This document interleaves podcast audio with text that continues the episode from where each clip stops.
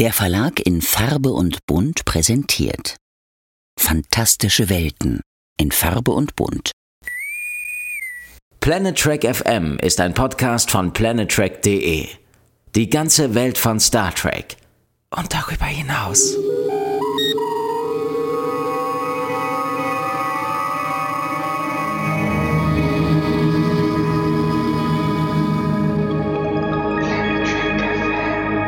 Moin Moin und herzlich willkommen zur Ausgabe 159 von Planet Trek FM, die ganze Welt von Star Trek. Mit mir, Björn Sölter. Und mir, Claudia Kern. Guten Morgen, Claudia. Guten Morgen, Björn. Sind wir heute sehr förmlich? Oder sollte ich besser sagen, hi Björn? Nee, ich glaube, wir sind heute förmlich. Ich hatte auch überlegt, ob wir so einen kleinen äh, Rollentausch machen, schon bei der Begrüßung. Oh. Weil, ah, Thema der Folge und so. Aber ähm, nein, es ist in Ordnung. Du kannst sagen, was du möchtest. Immer. Oh, das ist, äh, ich weiß das sehr zu schätzen. Das ist ein Vertrauensvorschuss, den du hoffentlich nicht bereuen wirst. Ich hoffe es auch. Äh, viermal haben wir jetzt schon die erste Staffel von Star Trek Strange New Worlds gelobt ähm, und dafür auch Ärger gekriegt unter der Woche bei Twitter. Hast du das zur Kenntnis genommen? Äh, ja, also tatsächlich habe ich gesehen, dass ähm, äh, du auf einen Tweet geantwortet hast, aber ich konnte den Originaltweet nicht mehr aufrufen und dachte, derjenige hat den gelöscht, weil er den, die, den seinen großen Irrtum erkannt hat. Nein, das glaube ich nicht. Das glaube ich nicht. Ähm, aber das geht mir auch manchmal so. Ich, ich denke dann immer, ich bin technisch unfähig, aber wenn dir das auch passiert, dann beruhigt mich das ungemein. Der ja. Vorwurf war auf jeden Fall, dass wir bei Discovery nach Fehlern suchen würden, während wir sie bei Strange New Worlds sozusagen äh, humorvoll überspielen. Ah, oh, ähm, nee, nee. Also das, äh, ich habe kurz innegehalten und überlegt. Aber ich sag mal, es ist so, wenn du über einen Bürgersteig gehst und da stehen überall die Steinplatten hoch und du stolperst ständig über diese blöden Steinplatten, dann siehst du natürlich auch schon, weil du verhindern willst, dass du drüber stolperst, guckst du dann schon mal die nächsten zehn Meter lang, wo die nächste Steinplatte aufragt. Ja. Und diese sehr seltsame Metapher beschreibt für mich Discovery. Wenn ich aber über einen Bürgersteig gehe, wo ich einfach so entlang schlendern kann, meinen Gedanken nachhängen, ohne dass ich ständig Angst haben muss, mich aufs Gesicht zu legen, dann sehe ich die zwei, drei Steinplatten auf dem Weg, die vielleicht nicht ganz korrekt äh, verlegt sind, auch ja. deutlich gelassener, als wenn ich da von einem von einem Problem ins nächste stolpere. Ich finde, das ist ein wirklich, ein wirklich sehr hübsches Bild, was du da gerade äh, gezeichnet hast. Ich hatte ein bisschen was anderes eigentlich äh, eher so im Kopf. Und zwar, ich habe gedacht, ich bestelle immer sehr gerne ähm, Ente, gebratene Ente mit Erdnusssoße, Reis, äh, Salat und ähm, die schmeckt auch immer ausgezeichnet. Und wenn bei der Ente alles gut ist, aber der Reis kalt, dann kann ah. ich damit leben. Aber wenn die Ente scheiße ist, ja.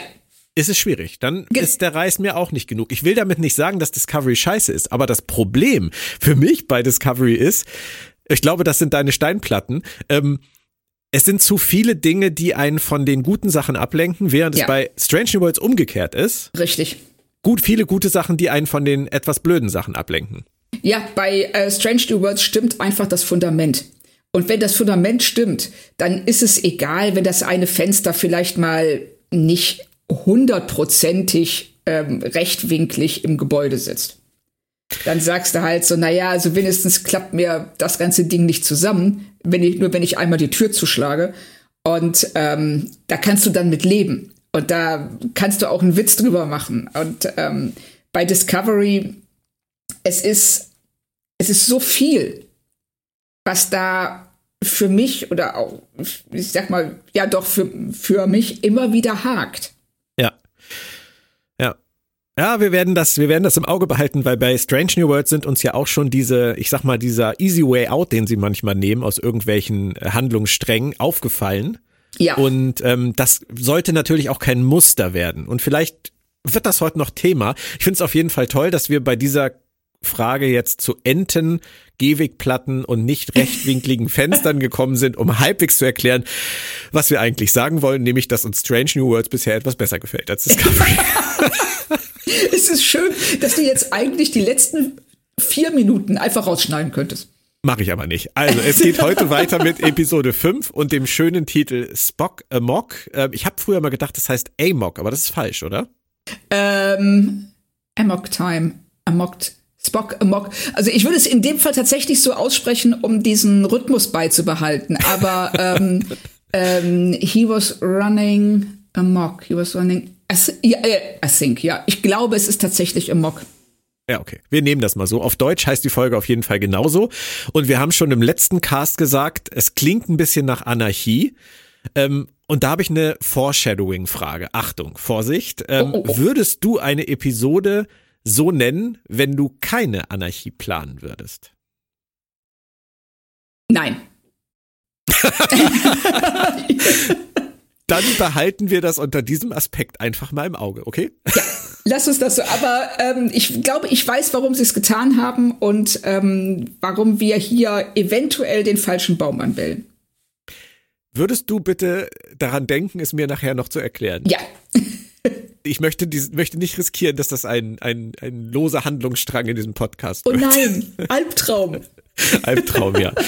Okay, dann würde ich sagen, fangen wir an. Der Anfang, äh, die Traumsequenz von Spock mit diesen ganzen Anleihen an die Classic-Serie. Also grundsätzlich erstmal von mir großartig, oder? Absolut fantastisch. Also es ist ja nicht nur, ich finde, Anleihen ist ja, ähm, äh, da stapelst du schon sehr tief, weil es ist exakt gleich inszeniert. Ja. Wir haben die Musik im Hintergrund, wir haben diese ganze, wir haben die, die Vulkankulissen. Ja. Es ist einfach phänomenal und dass ähm, natürlich der menschliche Teil von Spock äh, die Kirk-Rolle übernimmt. Ja. Das, ähm, also ich habe das wirklich äh, mit äh, breitem Grinsen diese ganze Szene äh, äh, betrachtet, weil das so geil ist. Es wirkt, glaube ich, für Leute, die das nicht als Referenz verstehen oder erkennen, wirkt es aber, glaube ich, sowohl visuell als auch vom Score von, von Gerald Fright aus der Classic-Serie ja übernommen, hast du gesagt, ein bisschen wie aus der Serie gefallen, also aus dieser Serie gefallen, weil es ist schon eine andere Ästhetik auf einmal. Ist, ja, richtig. Aber sie äh, führen ja ähm, in ihrer ersten Einstellung, ähm, telegrafieren sie ja sehr deutlich, ähm, Achtung, dies ist ein Traum. und, und damit, ähm, also wenn, wenn T'Pring Spock fragt, ähm, was ist mit deinen Ohren? Ja. Und äh, wir sehen, er hat auf einmal sieht er aus wie der reale Ethan Peck. Dann ist uns klar, hm, ich glaube nicht, dass das real ist. Und da wird diese Ästhetik, diese Classic-Ästhetik eben zu einer Traumästhetik umgedeutet. Sehr schön. Und es ist auch sehr vielsagend, finde ich, dass er träumt, ein Mensch zu sein und seine Ohren zu verlieren. Also, was würde Dr. Freud dazu sagen? ja, richtig. Also ich glaube, das ist doch ein Thema, das ähm, wir ein, zwei Mal in dieser Folge ansprechen werden. Was würde Dr. Freud dazu sagen? Ja. Aber dass ähm, auch, dass dieser Traum in ihm so nachhalt, dass er ja sofort aufsteht, in den Spiegel guckt, ob die Ohren wirklich noch dran sind.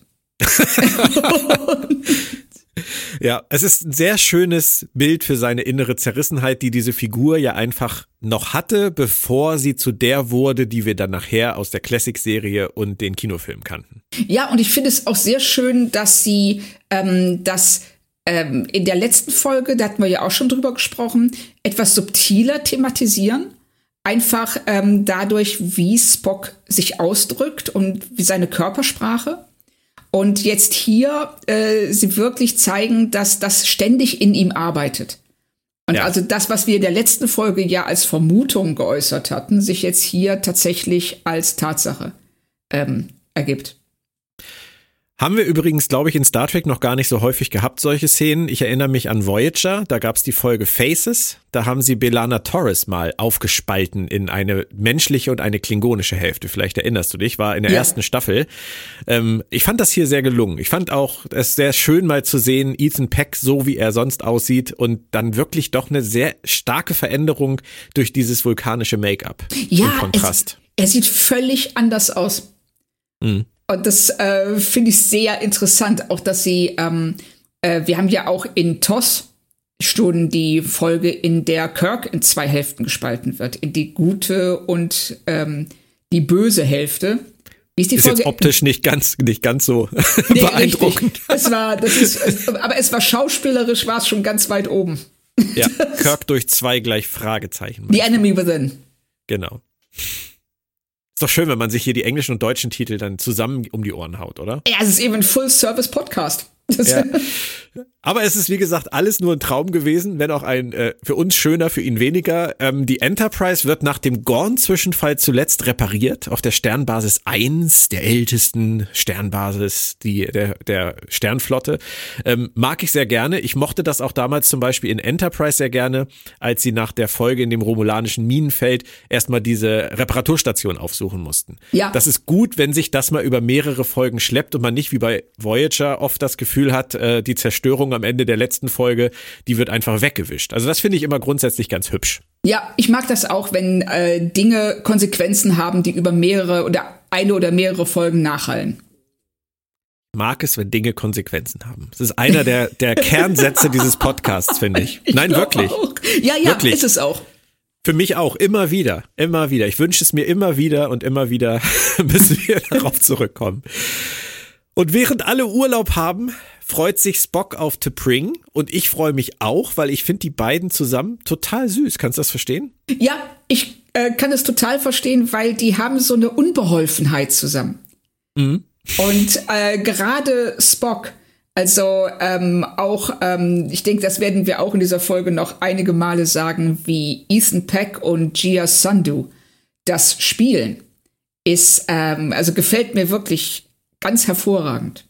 Ja, ja, da werden wir noch drüber sprechen, da bin ich sicher. Ähm, wobei ja vulkanisches Flirten und so Beziehungsgespräche auch schon ein bisschen speziell sind. Also meine Frau sagt an solchen Stellen dann ja immer, die sind sehr kauzig, die Vulkanier.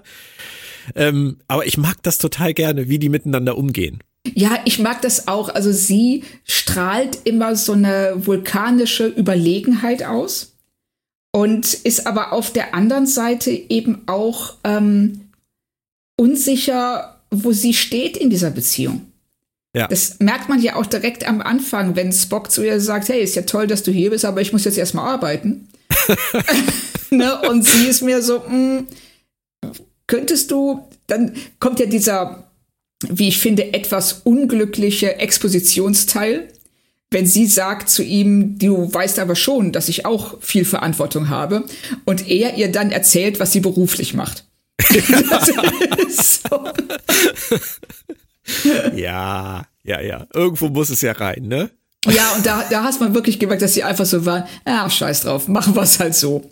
Ja. Na, das ist nicht nett von ihm, dass er sich wieder Arbeit aufheizt. Äh, diesmal diplomatische Gespräche zusammen mit Pike. Ähm, und Pike, äh, der trägt Kirks grünes Oberteil. Schon ja. fast vergessen aus der Classic-Serie. Das sind so kleine Details, die mag ich ja immer gerne. Ich mag das auch. Also vor allen Dingen, dass sie ja hier ähm, das einfach auch unkommentiert lassen. Also er hat jetzt einfach dieses grüne Uniformhemd an und man fragt sich kurz, ähm, warum? Das war aber bei Kirk auch so. Der hat das ja. auch auf einmal an und man fragte sich auch, warum. Richtig. Und dann hat er es auf einmal nicht mehr an und man war so, okay. das ist fast so ein Lower Decks Witz. Ja, so, stimmt. In einer Szene hat das an, in der nächsten nicht mehr. Ja, also ich, ich, finde auch übrigens hier in der Folge ähm, hat man ja auch so leichte Lower Decks Vibes später, wo wir ja, beim Thema sind definitiv. Ich dachte gerade an Picards äh, Uniformjacke, die ja auch in den späteren Staffeln dazu kam, diese Lederjacke, weißt du? Die auch ähm, echt schön aussah, finde ich. Genau, aber wo man sich halt auch gefragt hat, ist es kälter auf dem Schiff geworden, müssen die Heizkosten sparen, hat dann Bauch gekriegt und will nicht, dass man es im Profil sieht. Das sind halt so Fragen, die sich aufdrängen, wenn auf einmal Figuren anfangen, Dinge zu tragen, die man vorher nie gesehen hat. Ja, richtig. Und ich habe mich auch die ganze Zeit gefragt, so, weil er ja der Einzige ist, der so eine Jacke anhat, so, ja. ähm, wieso friert er und kein anderer? Oder das, äh, das sieht irgendwie nicht so aus, als ob ich den ganzen Tag damit rumlaufen möchte auf einem gut geheizten Schiff.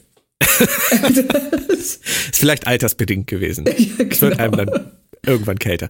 Also es geht auf jeden Fall bei diesen diplomatischen Gesprächen um die Rongovianer, die in die Föderation sollen. Und die fliegen noch mit Sonnensegelschiffen. Also die Ciscos, die wären da, glaube ich, ziemlich stolz drauf gewesen.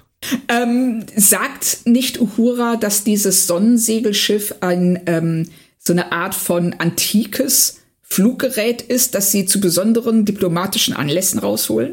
Ja, klar, aber ähm, das, ich fand das total super, dass wir das wieder zu sehen kriegen. Das Ja, ist auch so ein so. Lower Decks Moment, weil ja, weil ja Benjamin und, und Jake mit diesem Sonnensegelschiff geflogen sind in Deep Space Ja, richtig. Ähm, da, siehst du, da warst du mir jetzt ein ganzes Stück voraus. Das hatte ich nämlich gar nicht mehr auf dem Schirm. Und ähm, ich fand nur, dass es total schön aussieht, wenn wir es dann später mal richtig Ja. sehen. Ja, nee, das ist die Folge äh, Explorers. Ja, die richtig. Erforscher. Die Stimmt. mochte ich sehr gerne. Auch wenn viele mal sagen, irgendwie diese Familiensachen bei Deep Space Nine waren ihnen zu viel, zu viel Soap. Aber ich mochte Jake und, und Benjamin Sisko zusammen eigentlich immer sehr gerne sehen. Das war eine schöne Vater-Sohn-Folge. Ich finde auch, dass die in das Deep Space Nine aufgrund dieser Statik des ähm, und dass es eben tatsächlich wie eine Art Kleinstadt ist. Dass man diese Soap-Momente da, also die haben mich nie gestört und ich fand tatsächlich, dass sie die ähm, ähm, ganze das Leben auf der Raumstation erst rund machen, weil das keine reine Arbeitsumgebung ist. Zwei kurze Gedanken noch äh, zum ersten Treffen mit den Rongovianern. Ich hatte das Gefühl, Pike hat nicht so richtig Lust auf diesen diplomatischen Kram. Ging dir das auch so? Der hat sowas. Also die, die einzige Person im Raum, die noch weniger Lust darauf hat, ist Laan. Die Und die dann, hat den geilsten Satz wieder, die oder? hat den besten Satz, wenn sie sagt so, äh, ja, ich muss dann jetzt gehen, so Sicherheitszeug tun. so. Und Pike wirklich nur so sie anguckt und du merkst, er würde am liebsten sagen, oh ja, ist, so, ist, ist schon so spät, ich muss auch dringend was kochen. Ja, aber er zeigt ja nachher auch, dass er trotzdem kann. Also auch wenn es ihm vielleicht nicht liegt, ist nicht unbedingt sein, sein Lieblingsding ist äh, in, in seinem Job, aber er kann es ja. Er kann es. Und das ist das, was ähm, sie jetzt, finde ich, in diesen ähm, letzten Folgen sehr schön rausarbeiten. Seine Fähigkeiten als Captain. Und wir sehen, ihm macht es Spaß, ähm, äh, neue Planeten zu erkunden, Leuten zu helfen. Diese diplomatischen Funktionen, die könnte gern jemand anderes übernehmen. Aber wenn er es machen muss, dann macht es halt auch richtig gut. Ah, Einspruch, euer Ehren. Lass uns da später drüber reden. Ich bin mir da nicht ganz sicher. Das musst du mir auf jeden Fall erklären. Okay. Ortegas und Scheppel, die wollen einfach nur los und sich vergnügen. Das finde ich passt. So ein kleiner Ja. Mädelstrip. Und Absolut.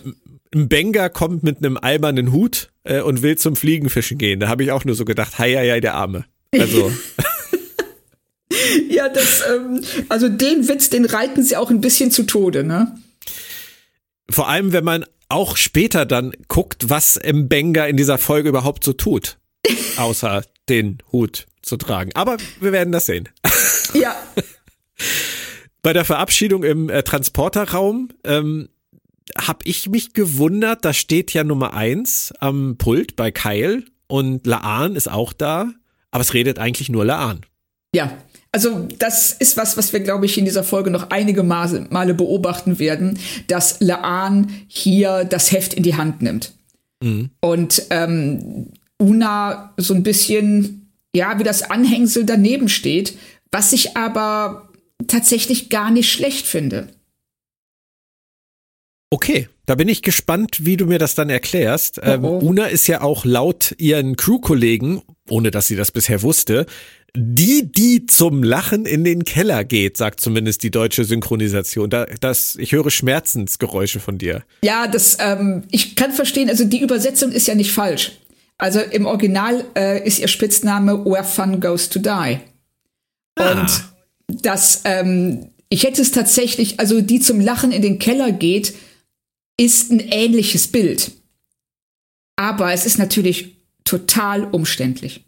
Was hätte Frau Kern getan? Ähm, habe ich auch kurz überlegt und ähm, ich habe gedacht, Spaßvollbremse.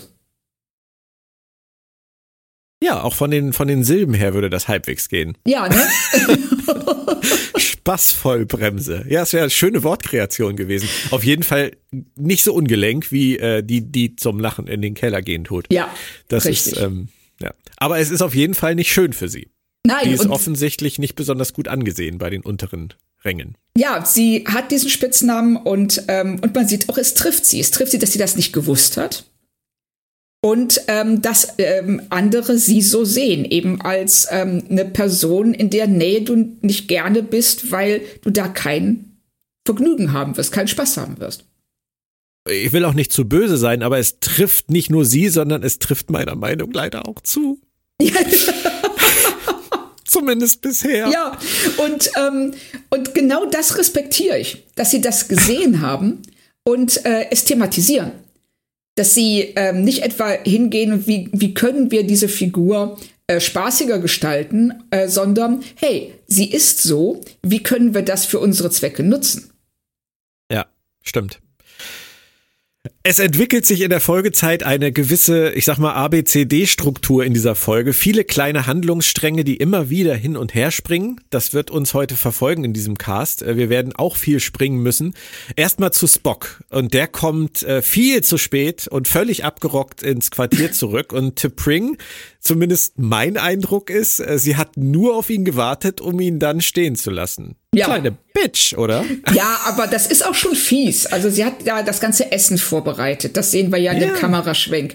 Und ähm, sie klingt zwar auf der einen Seite, also das, was sie da zu ihm sagt, diese ähm, äh, Anschuldigungen, die sie vorbringt, das klingt schon so ein bisschen, als ob du den Jet, den Chat-GPT-Bot der ähm, ja gerade äh, in aller Munde ist, als ob du den gebeten hättest, dir Beziehungsratschläge zu geben. Ja. Das ist schon sehr generisch. Aber ähm, auf der anderen Seite hat sie ja auch recht. Also er hätte wenigstens anrufen können. Das habe ich mich auch gefragt. Das müsste doch eigentlich möglich sein, oder? Äh, also ich kann mir nicht vorstellen, dass ähm, bei diesen Verhandlungen, dass er dann nicht mal eine Minute vor die Tür könnte.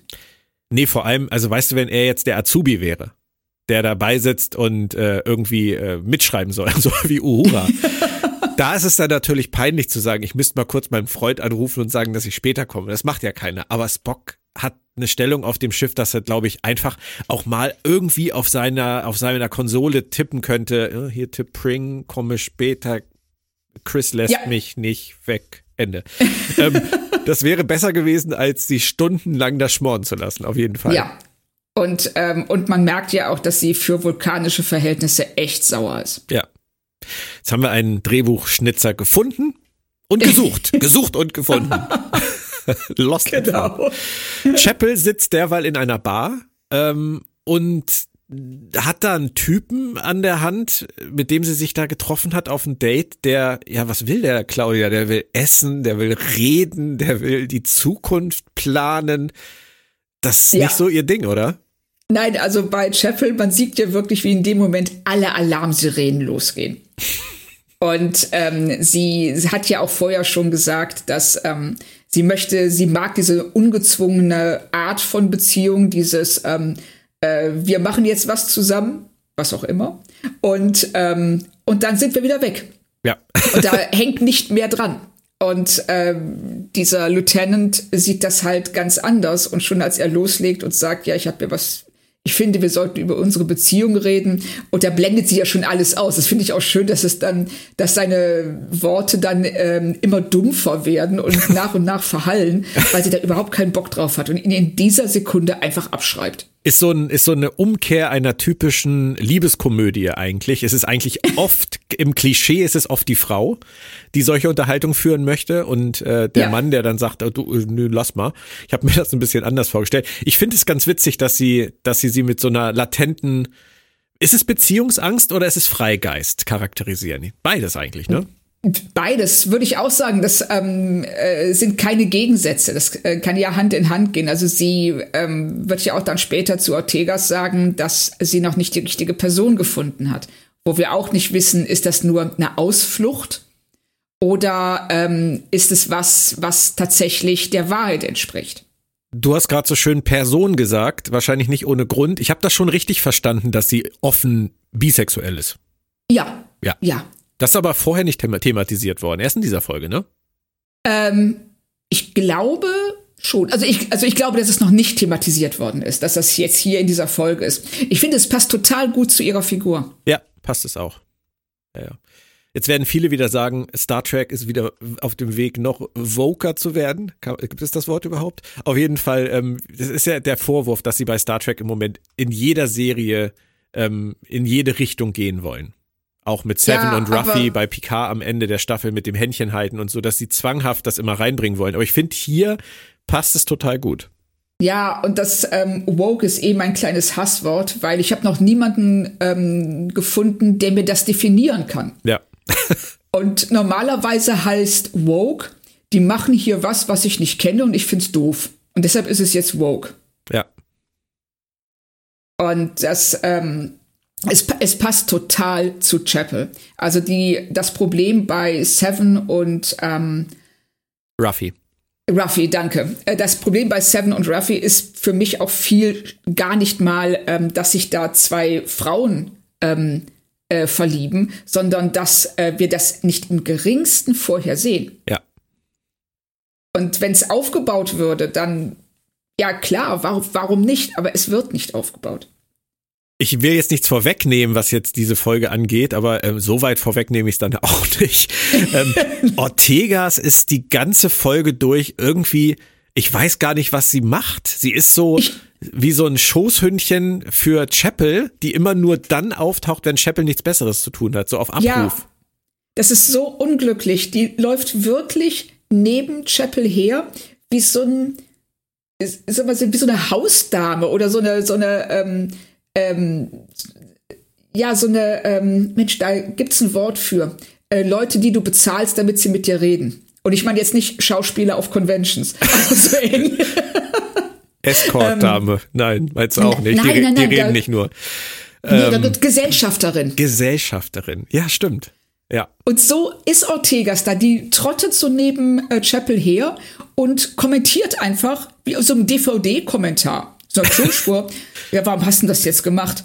Ja, weil so und so. Mhm. Findest du nicht, man könnte das auch so und so sehen? Oh, jetzt wo du sagst. Jetzt kannst du wieder da hinten hingehen, hinter die Bäume.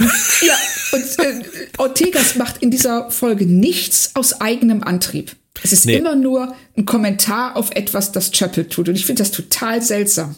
Ich finde es auch total seltsam. Die einzige Erklärung, äh, die ich mir geben konnte, ist, dass sie schlicht und ergreifend, und das wäre nicht besonders kreativ, in dieser Folge ansetzen wollen, dass sie die Person ist, die Chapel noch nicht gefunden hat. Oh krass, das habe ich überhaupt nicht gesehen. Echt nicht? Da kommt doch am Ende diese Szene, wo sie zusammen in der Bar sitzen. Wo das, ja, du kannst das Knistern doch fast hören. Aber ich habe das Knistern null gehört. Wie abgefahren. Nein, wirklich gar nicht. Weil ich war viel zu sehr damit beschäftigt, dass Chapel offensichtlich nur noch an Spock denkt. Das ist nämlich genau das Ding gewesen. Ich war mir nämlich an dieser Stelle, am Ende in dieser Szene nicht sicher, in welche Richtung sie das ausspielen. Aber wollen wir da nachher zu kommen? Ja, ja, ja, auf jeden Fall. Weil das finde ich super interessant. Und wenn das Absicht ist, dann ist es wirklich brillant. Und dann kommen äh, Laan und Nummer eins dran. Wir springen auf C sozusagen und mich hat's erstmal gefreut, dass die beiden eine gemeinsame Handlung bekommen, weil es ja bisher so war, dass nur die eine der beiden, meistens Laan, im Vordergrund stand. Äh, hast ja. du dich auch drüber gefreut? Ich habe mich auch gefreut, ja. Vor allen Dingen, weil ich fand, dass sie jetzt hier ähm, Laan und Una zusammen, die gehen gut miteinander um. Also Laan ist zwar die, die Forschere von beiden, diejenige, die ähm, oft ähm, die Entscheidungen trifft für beide. Aber ich habe den Eindruck, dass Una das gut findet. Ja. Dass sie das auch nicht stört. Nee, das stimmt. Und sie ertappen, das ist das Erste, was wir mitkriegen von den beiden, zwei junge Offiziere beim was auch immer. Ähm, da hast du wahrscheinlich auch noch keine Idee gehabt, wohin das führt. Null. Ja. Okay. Ich habe mich auch gefragt, was ähm, Burning the Scorch oder Marking, nee, Signing the Scorch, was das heißen soll und äh, war mir nicht sicher, ob ich da irgendwas verpasst habe. Nee. Aber erstmal geht's weiter mit Chapel. Die hat sich jetzt inzwischen Spock gekrallt äh, und haut ihm einfach mal eine rein. Weil, wenn Argumente nicht mehr ziehen, mache ich auch immer so. Dann gebe ich den Leuten den Klaps und gibt aber danach auch noch ein paar gute Ratschläge. Ich finde, und das hat mich total überrascht, dass die beiden echt eine gute Dynamik haben. Total. Ich habe das auch nicht kommen sehen, aber ähm, die beiden zusammen, die haben echt Chemie. Mhm und ähm, auch wie sie miteinander umgehen und ähm, wenn dann ähm, äh, Spock sich am Ende der Szene bei ihr für, den Beziehungs, für die Beziehungsratschläge bedankt und sie sagt, ähm, hey, what are, what are friends for? Wofür sind Freunde denn da? Und er überlegt, hm, wofür sind Freunde da? Sie sagt dann daraufhin, hey, das war eine rhetorische Frage, nur um dann von ihm zu hören, ich weiß, ich habe dich verarscht. Und das ist total cool. Wobei ich mir gar nicht so sicher war, ob er nicht nur einfach schnell reagiert hat. Aber ja, richtig. Das, man weiß es nicht. Und das ist genau diese Ambivalenz, die finde ich total schön in der Szene, dass äh, man auch merkt, sie sie sieht, dass er anfängt, die, sie sieht diesen spielerischen Aspekt von ihm.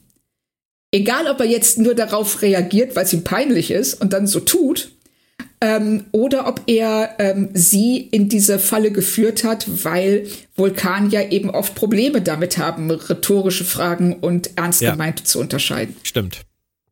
Und ähm, da merkt man auch, dass sie ihr Interesse an ihm erwacht in, dieser, in diesem Moment. Ah, wir halten das mal fest.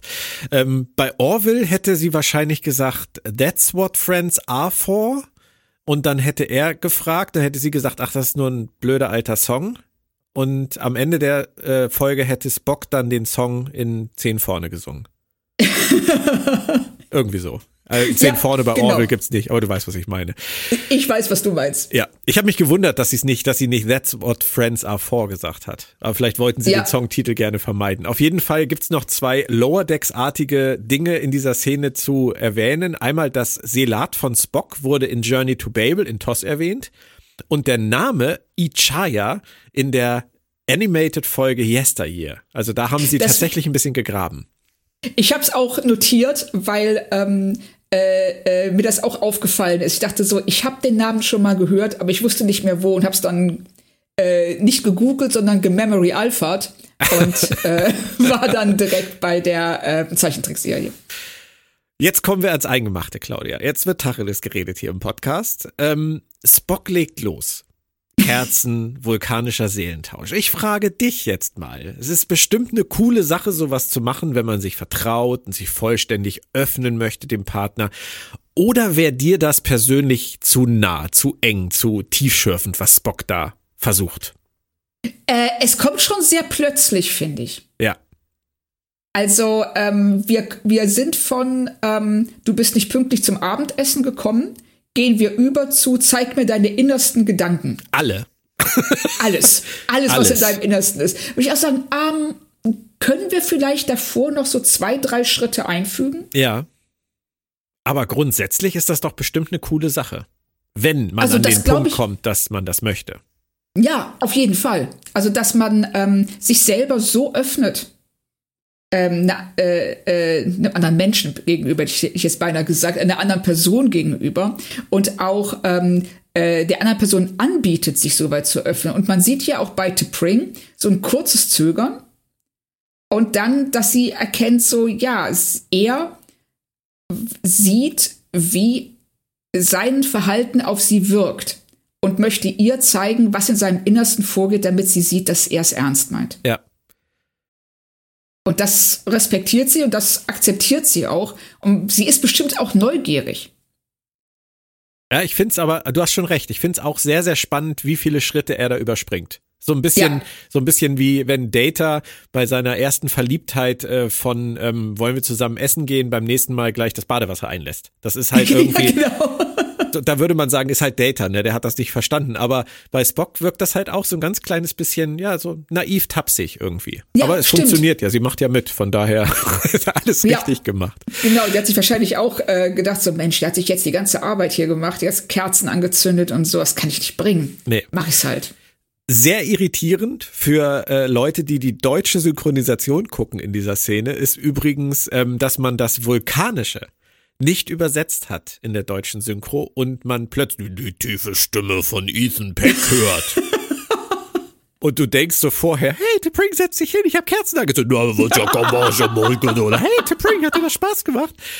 Das ist wirklich strange. Also ich kann verstehen, dass man keinem Synchronsprecher zumuten will, klingonisch, vulkanisch oder sonst irgendwas zu sprechen, weil es ja auch meistens dann nicht so gut klingt wie im Original, weil die kriegen viel Training dafür etc. Und das ja. kannst du keinem Synchronsprecher zumuten. Aber bei Ethan Peck, bei diesem Stimmunterschied, ist das echt merkwürdig. Das ist, das ist schon krass. Also das stelle ich mir auch total desorientierend vor, dass du da auf einmal denkst so, oh wow, ist der jetzt besessen oder was ist genau. los? ja, bei ihr fällt das fast gar nicht auf, aber bei ihm ist es halt wirklich so. Oh, mm. aber gut, äh, wenn man darüber hinweggegangen ist, dann kommen wir jetzt tatsächlich zur Komödie, die offensichtlich die Folge ja werden sollte. Ähm, der Seelentausch hält an. Heißt, wir haben jetzt so eine richtig klassische äh, Body-Switch-Folge. Ist ein alter Hut, oder? Ja, ähm, und wenn ich, als ich gelesen habe im Vorfeld, ähm, worum es in der Folge geht, habe ich auch echt die Augen verdreht. Weil ich dachte, ey Leute, ne, jeder Witz, der zu Körpertausch erzählt werden konnte, ist bereits erzählt worden. Ja. Und dann führen sie es dann doch in eine andere Richtung. Findest du? Okay, das kannst ja, du mir gleich ja. erklären. Also ich Findest fand ja, also, den, ja, bitte. Nein, nein, sag bitte. Nee, nee, ich wollte nur sagen, ich fand den letzten Star Trek Körpertausch, an den ich mich erinnere, mit Seven und dem Holodoc, fand ich damals sehr unterhaltsam. Ja. Lag richtig. aber auch daran, dass die beiden das damals auch sehr, sehr schön exzentrisch gespielt haben. Und das Wort exzentrisch gespielt oder die, die Bezeichnung würde mir hier nicht einfallen. Nein, gar nicht. Und das finde ich super. Also sie ähm, alleine dadurch, dass sie ähm, diesen Körpertausch zwischen zwei Vulkaniern stattfinden lassen, ähm, äh, umgehen sie halt die größten Klischees und Fettnäpfchen, in die sie hätten treten können. Also wir haben keinen ähm, vorpubertären Moment, in dem so, ich habe was zwischen den Beinen, ich habe was vor der Brust, so ne, ja. diese, oh, wie ist mein Körper auf einmal, sondern ähm, sie gehen sehr zurückgenommen damit um und auch hier wieder ähm, Ethan Peck, wie er seine Stimme verändert in dem Moment. Mhm. Wie er und seine ganze Körpersprache und auch T'Pring, wie sie, ähm, äh, wie sie sich auf einmal als Spock gibt. Ich finde es phänomenal, dass man ähm, keine Sekunde vergisst, dass das nicht die Personen sind, die normalerweise diesen Körper bewohnen. Und ich kann jedem nur empfehlen, auch wenn ähm, es immer etwas ist, was, was gerade Leute, die, die die deutsche Synchronisation gucken, weil ja auch einfach nicht jeder das Englische so gut versteht. Das ist ja auch viel Gewöhnungssache und, ja. und Routine. Aber ich kann nicht drum hin zu sagen, das, was Claudia hier gerade skizziert hat, ist in der deutschen Synchronisation bei weitem nicht so ausgeprägt wie im Original. Oh, okay. Und ähm, deswegen, wer das erleben möchte, wie die beiden das machen, wie die beiden das spielen, vor allem mit ihren Stimmen auch unterstreichen, der sollte sich die Szenen dann doch mal auf Englisch angucken. Also ja, es ist ganz toll. Also selbst ähm, wenn du jetzt nicht jedes Wort verstehst, alleine der Tonfall, wie sich ja. der Tonfall von Ethan Peck gerade verändert, dass ähm, wie seine Stimme ein klein bisschen höher wird und viel sanfter. Ja, stimmt. Pike hat in der Zwischenzeit ganz eigene Probleme. Die Rongovianer sind immer noch da. Die wollen jetzt nämlich nicht mehr reden. Die wollen jetzt nur noch mit Spock reden. Und der versucht immer noch mit T'Pring das Ganze rückgängig zu machen. Deswegen klingelt Pike bei Spock am Quartier. Und alles, was dann folgt, ist einfach, finde ich, eine herrliche Szene. Ist Comedy pur. Also es ist, ähm, wie sie äh, diese Verwirrung der beiden, die, die Verwirrung, die sich auf Pike überträgt, die überhaupt nicht weiß, was hier los ist. Und ähm, wenn sie dann äh, gestehen, was passiert ist, und er einfach nur lacht. Weil er es nicht fassen kann. Das ist so absurd. Ja. Und ähm, dann noch mal den Rückbezug auf die Szene, auf die rhetorische Frage zwischen Chapel und Spock. Wenn dann ähm, Pike, ähm, um sein Unglauben, um seinen Unglauben auszudrücken, äh, sagt, get out of town. Ja. Und die Reaktion darauf ist, we're not in a town. das ist ja. phänomenal. Ja, vor allem, weil jetzt The Bring in diesem Körper steckt. Das ist halt, das ist, das ist wirklich, wirklich toll gemacht. Ja. Und ähm, ich mag auch total die Szene, wie, ähm, wie T'Pring in Spocks Körper sagt, jetzt wird ihnen auch klar, warum das die ganze Zeit so falsch war warum das die ganze Zeit so falsch wirkte und er so, äh, ja, äh, total auffällig, weil sie damit ja auch einfach, einfach sich selbst so auf die Schippe nehmen, dass die Unterschiede so dezent sind. Ja, richtig. Und er dann auch so, ja, okay, wenn die es sagt, sicher, klar ist mir das aufgefallen. Total. So. Aber dabei sind diese Kleinigkeiten halt zu süß, dass zum Beispiel T'Pring, also ich rede jetzt, wenn ich den Namen sage und nichts dazu sage, meine ich immer den Körper. Wenn T'Pring zu ihm auf einmal Captain sagt und Spock Ja. Chris. Das sind ja so diese Kleinigkeiten. Oder irgendjemand Richtig. sagt, äh, ich, ich bin nicht, nee, er ist nicht. Ah, vergessen Sie es. Das ist, äh, das, das ist einfach so, so niedlich gemacht, finde ich. Und das spielen die bei alle drei mit tollem Timing. Ja, das, äh, das Timing stimmt, das, ähm, äh, die Dynamik zwischen den dreien, diese, äh, wie das springt von einem zum anderen, also gerade wie du es ähm, an dem Chris und Captain festmachst, wo T'Pring wie auch Spock teilweise sich selber verhaspeln, weil sie nicht mehr wissen, was sie jetzt eigentlich sagen wollen. genau. Und Pike nur davor steht und ist so, okay, irgendwas, irgendwas ist hier komisch, aber ich weiß nicht was. genau. Bis zu dem Punkt, wo die beiden dann einfach aufgeben und sagen, weißt du was, ähm, wir haben die Körper getauscht. Ja. Weil er sagt, what? Das, Wir werden sehen, was sich daraus entwickelt. Wir haben aber auch noch Laan und Nummer eins, die diese beiden äh, jungen Offiziere da irgendwie äh, jetzt einkassiert haben und auch das eskaliert sehr schnell. Also sie haben da jetzt auf einmal dann tatsächlich das Comedy-Gaspedal gefunden, denn die spielen jetzt einfach mal, anstatt sie einfach zu fragen, was macht ihr da, spielen sie Good Cop, Bad Cop mit denen. ja, und das ist ähm, sehr schön, finde ich, mit dem Schnitt und Gegenschnitt Ja, ähm, in den beiden Szenen. Und auch, dass ähm, es anscheinend so einen Wettbewerb zwischen den beiden gibt, weil Laan als erstes Bad Cop sagt, darf sie den Bad Cop spielen und ähm, Una muss den Good Cop spielen, worauf sie offensichtlich keinen Bock hat. ja, aber sie machen es beide gut. Sie machen super. Also wie dann auch, wie sie auch, ähm, ich finde das sehr schön, dass beide zum Ziel kommen. Ja. Und dasselbe erfahren, nämlich ähm, während Laan eben ähm, äh, wirklich äh, die Daumenschrauben ansetzt und ähm, ist Una ja mehr so, ja, noch Käffchen, dazu. Das, das steht Una auch gut, aber ich habe mir nur so gedacht, äh, die, die arme, bemitleidenswerte junge Frau, die bei Laan im Gespräch ist, die ist danach nie mehr dieselbe. Das ist ja traumatisch. Wenn die, und da sind wir jetzt ja wirklich so dermaßen bei Lower Decks. Das ist ja eine, das ist, das muss ja eine Lower Decks Anspielung sein mit den beiden. Die gehen Ja, zurück, die gehen zurück in ihren Gang, wo sie alle ihre Schlafkabinen haben und sagen, du wirst nicht glauben, was die Laan mit mir gemacht hat. Du wirst es nicht fassen. Dann sagt Richtig. die, sagt die, ja, wieso, ich war super klasse, der Kaffee war gut. Genau. Und das ist was, weißt du, wenn wir das in der Lower Decks Folge sehen würden, dann würden wir darüber sprechen, wie ist denn das? Ist das wirklich, verhalten sich Offiziere so? Und ähm, ist das wirklich Sternenflotte? Aber wir haben solche Szenen so gut wie noch nie gesehen. Nee. Das heißt, wir wissen nicht, was da passiert. Und Laan hat offensichtlich einen Riesenspaß dabei, diese arme Ensign zu terrorisieren. und, ähm, äh, und dass die dann äh, in ihr Schlafquartier zurückgeht und die totale Horrorstory erzählt. Ist auch klar. Und da werden die das alle glauben. Und nicht nur das, sondern diejenigen, die das gehört haben und die weitererzählen, die bauschen die ja nochmal auf. Ja. Und dann wird aus diesem Verhör irgendwann äh, Texas Chainsaw Massacre.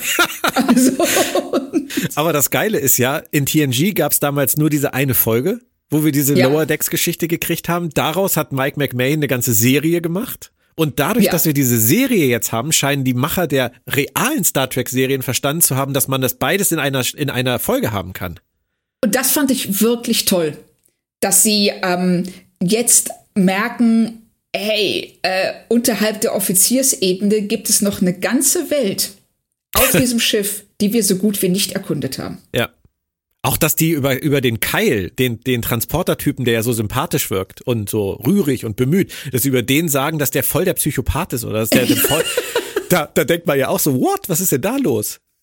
Ja, also das äh, fand ich auch, wie unterschiedlich diese Wahrnehmung von der Figur ist, je nachdem, wo du stehst in dieser Hierarchie. Ja, ja bloß nicht Keil, nein! Ja, bloß nicht kalt, alles, aber nicht kalt. Du denkst du, was, der ist doch nett. So, Ja, der ist zu den auch- Oberen nett. Ja, genau. Und das, und das ist alles, was wir bisher gesehen haben. Oder dass Laan zu Una sagt in den, ich glaube, ein, zwei Szenen davor, als äh, Una sich über den Spitznamen aufregt und fragt, ähm, ja, warum reden die Leute denn nicht mit mir? Und sie sagt daraufhin, because the crew is terrified of you. Weil die Besatzung eine Höllenangst vor dir hat. Und das ist was, was wir als Zuschauer überhaupt nicht sehen. Und ich habe in dem Moment wirklich auch gezuckt und gedacht so, ähm, wirklich? Wo kommt das her? Wo kommt das her, ja? Aber in diesen Verhörmomenten und gerade die Reaktion auf Kyle sagt uns, dass äh, wir es nicht sehen konnten, weil wir einfach diese Situation nie hatten. Nee, nie den, nie den richtigen Kontext dafür erlebt. Ja, und das Ja. finde ich, äh, also auf sowas stehe ich ja. Wird sich ja vielleicht jetzt auch ändern, wenn jetzt erzählt wird, dass man bei ihr Kaffee und Kuchen kriegt. ja, genau so. Und wir erfahren, es geht hier um Enterprise Bingo. Äh, wie in der Pilotfolge von Ortegas wird das nun erneut erwähnt und es ist ein Spiel, wo man eine Art Liste abhaken muss. So ein Lower Decks Zeitvertreib also. Und Ja. äh, natürlich wollen Laan und Nummer eins das jetzt verstehen, ne, merkst selber. Also sie wollen es einfach selber mal spielen und nutzen das leere Schiff sozusagen, um diese Liste einmal durchzugehen. Meine These dazu, du darfst mir gerne widersprechen, ich fand's ganz nett, aber diese Spiele auf dieser Liste, die fand ich jetzt ein bisschen lahm. Ja, das ging mir auch so. Also, das, ich kann verstehen, also ich mag generell das Thema der Folge, sich in andere hinein zu versetzen, um sie besser zu verstehen. Ja, richtig. Das, äh, ne, das ist ja immer wieder, kommt das ja hoch. Und hier ähm, äh, erstmal finde ich es wirklich gut, dass die als ähm, Offiziere, als Führungsoffiziere sagen, hey, wir haben keine Ahnung, was in der Besatzung vorgeht. Und jetzt machen wir einfach das, was die machen, um ein Gefühl dafür zu kriegen. Aber ich hätte jetzt auch gedacht, dass das ein bisschen weniger zahm würde. ja, also ich finde, da, da würde ich den Vorwurf tatsächlich nur den Drehbuchautoren machen, dass Ja. denen für, dass denen für diese paar Kleinigkeiten, die sie da jetzt sich ausdenken mussten, nichts anderes eingefallen ist als das mit dem Kaugummi und mit diesem Phaser-Duell und das mit dem Turbolift, so wer sagt zuerst, wer sagt schneller, das ist jetzt schon, boah, also. Das, ja, also das, ähm, das ist vor allen Dingen was, äh, gerade diese Sache mit dem, mit dem Turbolift, ähm, das kann ich mir vorstellen, dass, das, dass, dass du das ständig spielst, ja. weil es einfach witzig ist. Wo fahren wir jetzt hin? Ja. Aber ich, ich, ich glaube halt, so, eine, so ein Spiel, das setzt sich nicht durch, wenn es nicht geil ist. ja, das nicht über Generationen. Auch, ja, es, es braucht einen gewissen Nervenkitzel. Also das ähm, äh, Ortegas sagt ja direkt in der Pilotfolge, dass ein Teil vom Enterprise Bingo eben ist, ähm, den Neuling dazu zu bringen, in der ähm, äh, Paradeuniform beim Captain vorstellig zu werden. Und Pike weiß ja, was Enterprise Bingo ist. Und deshalb finde ich es fast schon kurios, dass Una und Laan das nicht wissen. Ja, stimmt. Hast du recht. Könnte man So. mal drüber nachdenken. Wir haben einen Fehler Ja. gesucht und gefunden. Richtig. Aber es ist süß, es bringt die beiden zusammen. Ich kann es durchwinken. Ich hätte mir ein bisschen mehr davon erwartet. Ähm, aber ey, okay, gut. Jetzt Ja. sagen sie, jetzt sagen sie da draußen wieder, der Sylter ist wieder zahm geworden. Bei Discovery hat er gesagt, was für ein Scheiß, ey. Nein, Nein, aber es ist ja, es ist ja tatsächlich etwas, das ähm, nicht ähm, maßgeblich die Intention der Folge beeinflusst oder beeinträchtigt. Es ist was, ich hätte mir auch gewünscht, dass sie Sachen machen, die ein bisschen anarchischer sind. ja, das ist das Wort, genau. Ne? Und äh, das hat mir hier auch gefehlt, aber vielleicht steckt es in den Autoren nicht drin. Vielleicht sind die so, dass ihnen einfach nichts eingefallen ist, was sie in so kurzen Momenten mal eben schnell zeigen können, ähm, was nicht so zahm ist. Ja. Ja, stimmt. Das, wär, das wäre was gewesen, was man sehr gut hätte bei Lower Decks umsetzen können. Oh ja. Das hätten die phänomenal gemacht. Und das, das wäre auch richtig anarchisch Ja. gewesen. Einmal einen fünffachen Überschlag beim Sweet Spot zum Beispiel. Irgendwie. Aber es ist Genau. natürlich, du hast recht, es ist natürlich schwer umzusetzen. Jetzt kommt die geile Szene von Spock im T'Prings Körper, wie er nur wirres Zeug redet, so von wegen, äh, T'Pring ist nicht, äh, ich bin nicht, äh, nicht so wichtig. Äh, ich mag sowas total gern und ich finde, die, die Gia Santu, du hast das schöner ausgesprochen als ich, aber ich glaube, es war halbwegs richtig, die spielt das Ja. richtig, richtig schön. Vor allem so spielt's toll. Loki. Nicht Ja. Loki, nicht Loki, sondern Loki. Ja, und deshalb ähm, wieder, ich ähm, kann sie wirklich nicht hoch genug dafür loben, dass sie diese Körpertausch-Sequenz ähm, Sequenz zwischen zwei Vulkaniern stattfinden lassen. Weil äh, damit nehmen sie, äh, damit finden sie genau die richtige Comedy-Ebene, um das zu erzählen, ohne dass es entweder total albern oder einfach nur peinlich wird. Ja. Aber es muss natürlich jetzt handlungsmäßig auch weitergehen. Er muss jetzt in ihrem Körper auch was zu tun haben und deswegen kriegt er jetzt das gleiche Problem wie sie in seinem Körper, weil sie mit Chris mitgehen musste. Ähm, T'Pring muss jetzt auch zur Arbeit, also muss Spock ran. Die Assistentin auf dem Monitor, die sich da meldet. Ich hab's extra nachgeguckt. Die gute Frau heißt Tahiri Veidani, also die Schauspielerin laut Memory Ja. Alpha. Ähm, die gibt es, aber ich hätte gewettet, dass das CGI war. Ich fand, das sah so unecht aus. Hast Echt, dir das fandst du? aufgefallen? Ja, Nein, ganz komisch. nein. Also das ist mir tatsächlich nicht aufgefallen. Okay. Vielleicht habe ich auf eine andere Auflösung geguckt als du. Was soll das denn heißen? ist, das, ist das hier, ist das hier, ist das hier Auflösungsshaming oder was? Also, nee, es kann ja sein, dass das im 8K auf dem 90 Zoll Fernseher Ja, anders aussieht als auf dem Ja, Laptop-Bildschirm. ja, ja, ja. Nein, ähm, ich, ich fand einfach irgendwie, die haben, die haben über diese Schauspielerin einen so merkwürdigen Effekt drüber gelegt, dass das für mich wirklich aussah, als wäre das irgendwie so ein schlechtes Deepfake gewesen von irgendwas. So. Nee, da, nee, das äh, ist mir gar nicht auf. Also mir ist aufgefallen, dass ähm, die, ähm, dass da ein Filter drüber liegt. ja, genau. Aber mehr auch nicht. Also Okay. ich habe sie nicht als künstlich wahrgenommen. Ja, ich äh, ich habe sie so sehr als künstlich wahrgenommen, dass ich wirklich nachgeguckt habe, ob es eine Schauspielerin dazu gibt. Cool. Es wäre ja auch mal lustig gewesen, wenn sie einfach mal versuchen würden, Schauspieler einzusparen, indem sie für solche Szenen jetzt einfach was programmieren. Ja, genau wie dieser in Star Wars, dieser gruselige Moment, wenn sie Peter Cushing nochmal zeigen. Schlimmer fand ich am Ende äh, Prinzessin Leia. Aber Oh. ich, du hast recht, ja. Ja, Ja. Und äh, okay, T'Pring, also Spock, er geht zu Chapel erneut und bittet um Hilfe und sagt ihr auch direkt die Wahrheit, was los ist. Und dann kommt das, was du vorhin angedeutet hast, nämlich das, was normalerweise in diesen Körpertauschkomödien immer kommt. Chapel sagt, äh, wie krass, dass du im Körper deiner eigenen Verlobten steckst. Hö, hö, hö. Und ich liebe es, wie Spock reagiert, nämlich so, äh, darüber habe ich noch gar nicht nachgedacht. ja. Das finde ich auch so. äh, Wenn er sagt, ich habe noch keine Zeit, mich mit dieser Frage zu beschäftigen. Genau. Und das, und das einfach so abbügelt. Ja, und dann guckt er ja so runter, so einen Moment so, hm, so, nee, eigentlich Ja. ist was dran, denkt er sich, aber sie spielen es nicht aus und das finde ich gut. Richtig. Finde ich auch. Ich finde das super, dass sie ähm, sich da so zurücknehmen, dass sie es einmal abhaken, weil sie müssen es wenigstens ansprechen. Es wäre sonst seltsam. Aber ähm, dass sie, weil sie genau wissen, es ist alles gesagt worden. Ja. Und ähm, finde ich ganz, finde ich ganz toll gemacht. Jetzt kommt eine Szene, die, die fand ich ein bisschen, ähm, ein bisschen unergiebig, ich fand sie ein bisschen schräg. Äh, T'Pring versucht in Spocks Körper ihren inneren Spock zu channeln in den Unterhaltungen mit den Rongovianern. Wenig erfolgreich und ich habe das erste Mal war ich überrascht, dass Pike so schnell übernimmt. Ging dir das auch so? Dass er so Nee. schnell da reinprescht und sagt so, haha, nee, alles gut, lassen wir lieber. Ähm, nee, weil er genau gesehen hat, wohin das läuft. Und es wäre ja nicht besser geworden.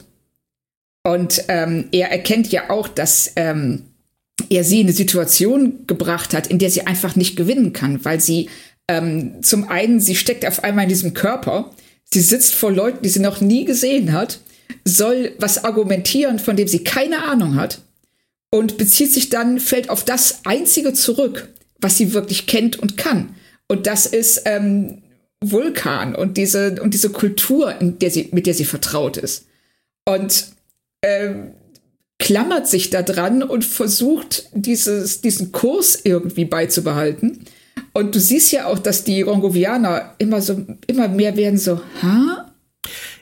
Ja, aber äh, gerade im Hinblick auf das, was Pike später macht, finde ich, dass er selber ihr in Spocks Körper ein bisschen wenig Kredit gibt, weil, weißt du, das ist so, als wenn du als, als Bundesliga-Verein einen neuen Trainer einstellst und sagst, du bist unser Mann, du rettest das hier jetzt und nach einem Spiel wird er wieder entlassen. Nee, nee, nee, nee. Das war so da. Ähm, es wäre so, wenn du als Bundesliga-Verein ähm, den Manager vom lokalen Fastfood-Laden einstellen würdest, weil du glaubst, dass der das möglicherweise rocken kann. Und nach dem ersten Spiel merkst du, nee, es klappt nicht. Weil sie hat ja keine Ahnung. Dann würde, dann würdest du eher sagen, dass Pike einer Fehleinschätzung aufgesessen ist, dass er gedacht hat, sie könne es besser und schnell gemerkt hat, dass er sich getäuscht hat. Ja, er, hat, er ist ja auch von dieser Situation völlig überfahren worden. Okay. Und ähm, sagt ja dann auch, wenn er dann zu ihr geht, sagt er direkt, ich hätte dich niemals in diese Position bringen dürfen. Das war falsch. Und ähm, er zieht sofort die Konsequenzen darauf. daraus ergeht ein Risiko ein. Aber ähm, er weiß auch, dass er kann sie nicht da weiter vorführen. Danke, dass du es mir erklärt hast. Und an Gerne. die, die Twitter-User da draußen, ich habe versucht, der Folge was anzukreiden, es hat nicht funktioniert. Möchte das nochmal erwähnen, Frau Kern hat mich ausgebremst. Und äh, Pike dringt dann ja auch irgendwie zu den Aliens durch. Keiner weiß an dieser Stelle so recht wieso. Und erhält am Ende eine weitere Chance. Und bei der macht er es dann ganz anders. Und ja, hat dich sein Ansatz überrascht, weil Admiral April fand es nicht so geil. Nee, er fand's gar nicht geil. Aber ähm, wenn du dir, ähm, also beim ersten Gucken war ich auch, habe ich mich auch ein bisschen gefragt, wo holt er das her? Und ähm, aber jetzt beim zweiten Gucken ist mir aufgefallen, wie stark die Rongovianer eigentlich in jeder Szene diese Fahne vor sich hertragen. Achtung, wir sind Empathen. Ja. Also sie sagen es ja sogar in der allerersten Szene zu ihm. Und ähm, dass er hier ähm, die, die hier eins und eins zusammenzählt und dann noch mal weitergeht, sagt, die, die verstehen nicht nur andere, sie, es ist diese, wie er es nennt, radikale Empathie. Sie wollen, dass ähm, man ihre Position einnimmt, aus ihrer Position heraus argumentiert. Und dass er diesen letzten Schritt macht, den, da bin ich mir nicht ganz sicher, wo er den hernimmt. Aber bis dahin finde ich das von ihm völlig logisch durchargumentiert. Also, äh, Pike ist jetzt nicht gerade der ehemalige Manager einer Fastfood-Kette, der aber einem Bundesliga-Verein eingestellt wird. Und April ist nicht der Vorstandsvorsitzende eines Bundesliga-Vereins. Aber ähm, Pike kann schon froh sein, gerade im Hinblick auf das, was vorher passiert ist, dass April anders reagiert als er vorher mit Tipring ins Boxkörper, oder? Ja, aber ähm, da ist ja auch ein ganz anderer Vertrauen, da ist ja eine ganz andere Vertrauensbasis. Ja, weil ich habe schon doch. das Gefühl, dass April bis zum Schluss denkt, er hätte es verkackt. Also, ja, aber April lässt es laufen, weil er ihm vertraut. Das heißt, auch wenn du denken würdest, irgendwie, wir stehen jetzt zusammen auf der Bühne, machen einen Live-Podcast und du hättest das Gefühl, das, das, das ganz klare Gefühl über Minuten, dass ich es komplett verkacke. Würdest du es laufen lassen, weil du mir vertraust? Egal, was ich sage, ist falsch, ne? Ja, ich glaube auch. Aber du weißt, worauf ich hinaus will. Ich weiß, ich würde nur bei, ähm, ja, ich weiß genau, worauf du hinaus willst, weil ähm, äh, wenn ich sage ja, ich würde es laufen lassen, weil ich dir vertraue, würdest du sagen nein, du lässt mich am ausgestreckten Arm verhungern. Weil ähm, dass ich hier stehe und irgendwie rumstammele, ist ein Schrei nach Hilfe. so, bitte ja. greif ein. Oder wenn ich sage, ja, ich würde eingreifen, kannst du argumentieren, weil du mir nicht vertraust. Ich hatte eine ganz klare Absicht. Ich weiß, wo ich hin will damit und du hast mir jetzt gerade den besten Witz meiner Karriere vergeigt. Du hast mit allem recht, was du sagst. Das Ding ist nur, wenn wir jetzt vorst uns vorstellen, du lässt es laufen und es läuft irgendwie scheiße. Weil die Leute, so wie die Rongovianer gehen, gehen auch die Zuschauer alle. So. Und dann sind sie alle weg und dann guckst du mich an und sagst, toll, Björn, das war unsere Chance, diesen Podcast auf den nächsten Level zu heben reich, berühmt und alles zu werden, Fame zu haben bis an unser Lebensende. Du hast es komplett verkackt und jetzt werden wir alle sterben. Danke. Und dann sag ich, nein, guck, sie kommen alle wieder rein, sie haben nur alle ihre Wimpel geholt und jetzt sind sie alle Fans. Aber das passiert ja hier. April sagt, Chris, du hast es verkackt, toll. Jetzt gehen die zu den Klingonen, zu den Romulanern, jetzt haben wir noch mehr Feinde, jetzt gehen wir unter, jetzt ist alles vorbei. Und dann sagt er, ah, ah, Glaube ich nicht. Aber deswegen wundert's mich, dass April das laufen lässt. Weil das ist so halt so, ja, du hast uns jetzt in die Scheiße geritten, aber was soll ich machen? Ich saß hier halt. halt also ich hatte, ich hatte eher den Eindruck, dass April die ganze Zeit denkt, ähm, okay, also das ist, ich vertraue ihm, ich vertraue Pike. Er ist ja jemand, er ist ja extra zu ihm in den Schnee gefahren oder mit seinem Shuttle geflogen, um ihn dazu zu bringen, zur Enterprise zurückzukommen. Und äh, er überträgt ihm diese, ähm, oder er bringt ihn zurück in diese sehr zentrale Position, wo er solche Sachen halt auch öfter machen muss. Und er sagt sich, okay, ich nehme mich jetzt hier zurück. Der kriegt es noch, der kriegt es rumgerissen. Das wird funktionieren. Und dann funktioniert es nicht.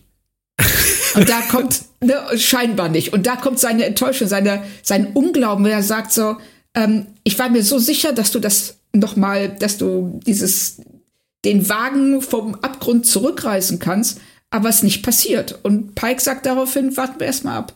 Und dann sehen wir ja auch draußen, wie die ähm, Rongovianer die Föderationsflagge hissen. Ja, das ist auch sehr schön. Aber ich finde trotzdem, Pike ist an dieser Stelle sehr mutig. Ja, das ist er. Sehr von sich überzeugt. Ja. Ähm, er geht ein hohes Risiko ein mit seiner Annahme. Er hat am Ende recht. Er hat Empathie bewiesen. Und ähm, trotzdem, ich empfinde diese Auflösung als, äh, ich mag sie, aber ich empfinde sie auch wieder als so einen etwas einfachen Weg raus aus der Nummer. Hm. Es stimmt schon. Also auch hier ähnlich wie bei Spock, der T'Pring dich mal eben kurz anruft, ähm, wäre hier, wenn Pike zu, wenn wir eine Szene davor gehabt hätten, irgendwas, dass Pike zu Uhura geht, zum Beispiel, und sagt, ähm, was ist dir aufgefallen bei ihrer Sprache? Und wir da so ein bisschen mehr Fundament für seine Reaktion bekämen, oder wenn er, oder dass er kurz vorher zu April sagt, das wird jetzt gleich ganz schräg, aber ich weiß, was ich tue. Ja, Genau, das hätte ich schön gefunden. Beides. Auch gerade, weil Uhura, finde ich, in dieser Folge eine recht undankbare Rolle einnimmt. Ja, Uhura ist wirklich, äh, wie, wie hast du eben gesagt, die Praktikantin. Ja. Sie sitzt da, also sie, sie und Ortegas und Mbenga sind eigentlich ähm, die armen Schweine der Folge. Dann lass uns das mit Mbenga auch bitte abschließen, denn wir sehen den dann noch beim Fliegenfischen mit seinem lustigen Hut. Ähm, mm, mm. Er hat eine Szene. Er darf noch nicht mal was sagen. Er steht da einfach und ähm, schmunzelt so in sich rein und ähm, wirft die Angel aus. Und dann wird weggeblendet und wir sehen ihn bis zum Rest, der, den, bis zum, ähm, bis zur Krankenstation nicht wieder. Ja. Ja, es ist, äh, es ist ein bisschen Holter die Polter da so manchmal. So. ja. Okay, ähm, kann ich, ich weiß nicht, warum sie diese Fliegenfischen-Szene da noch reingenommen haben, weil es hätte ja auch gereicht zu sehen, dass er Fliegenfischen geht. Also, dass er da jetzt sitzt und die Angel auswirft und selig grinst, das hat eigentlich keiner gebraucht. Nee, nicht so wirklich. Es ähm, ist kein Mehrwert oder vielleicht wollen sie uns damals damit zeigen, wie sehr er in sich ruht. Und, aber das wissen wir schon. Ja. Bei T'Pring im Spock-Körper und Chapel. Nee, umgekehrt. Bei, bei Spock im T'Pring-Körper und Chapel geht's dann eher ungewöhnlich zum Ziel, aber diese ganze Geschichte um ihren Job mit der Rückgewinnung von abtrünnigen Vulkaniern, die sie zurück zur Logik führen will und diesem widerlichen Typen, den sie dann da niederschlägt oder Spock vielmehr, ähm, war jetzt nicht so wichtig, oder? Nee, also äh, das Einzige, was äh, ich daran wirklich interessant fand, war, wie aggressiv Barjan, also dieser, dieser Logikverbrecher oder wie du den auch immer nennen willst, ähm, wie aggressiv der auf Chapel reagiert und ähm, dass wir noch mal aus ähm, zweiter, nee, aus äh, einer unabhängigen Quelle ähm, erfahren, wie schwierig Spocks Leben auf Vulkan war. Und das ist, finde ich, ganz wichtig dafür, dass ähm, er dann später zu ähm, T'Pring sagen wird, ähm, das Leben auf Vulkan ist für dich sehr viel einfacher als für mich. Und die Gründe aufzählen, und dann wissen wir, er ist, das ist nicht nur etwas, das er so fühlt oder so wahrnimmt, sondern es ist tatsächlich so. Haben wir ja auch, finde ich, sehr schön im äh, Film von 2009 gesehen, im Reboot-Film ja. im ersten, die Szene ja. mit dem jungen Spock. Ja, fand ich von, auch. Von daher, ähm, ja, das ist ein, ist ein guter Rückbezug, aber diese ganze Szene an sich fand ich jetzt nicht besonders äh, ergiebig und mich hat's auch ein bisschen gewundert, weil ich fand jetzt auch nicht unbedingt, dass es zu Spock passt, dass er den niederschlägt.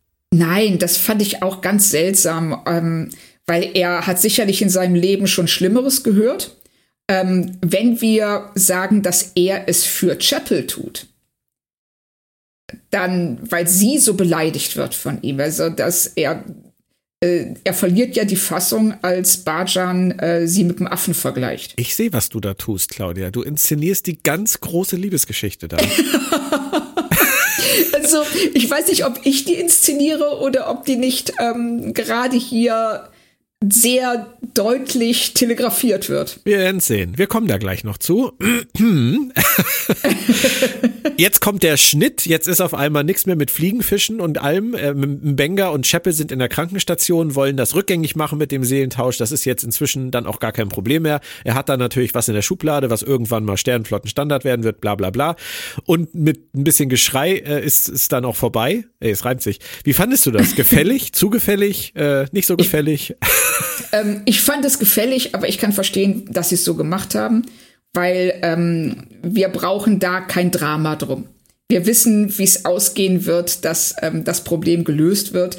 Und dann machen sie halt hier irgendwas mit irgendeiner Seeschneckencreme. Keine Ahnung. Und ähm, dann haben wir den Schrei und alles ist wie vorher. Klar, Haken dran. Ähm, ich kann gut damit leben, dass sie das so ähm, ja wirklich abgehakt haben. Ich weiß ja. nicht, wie es dir geht.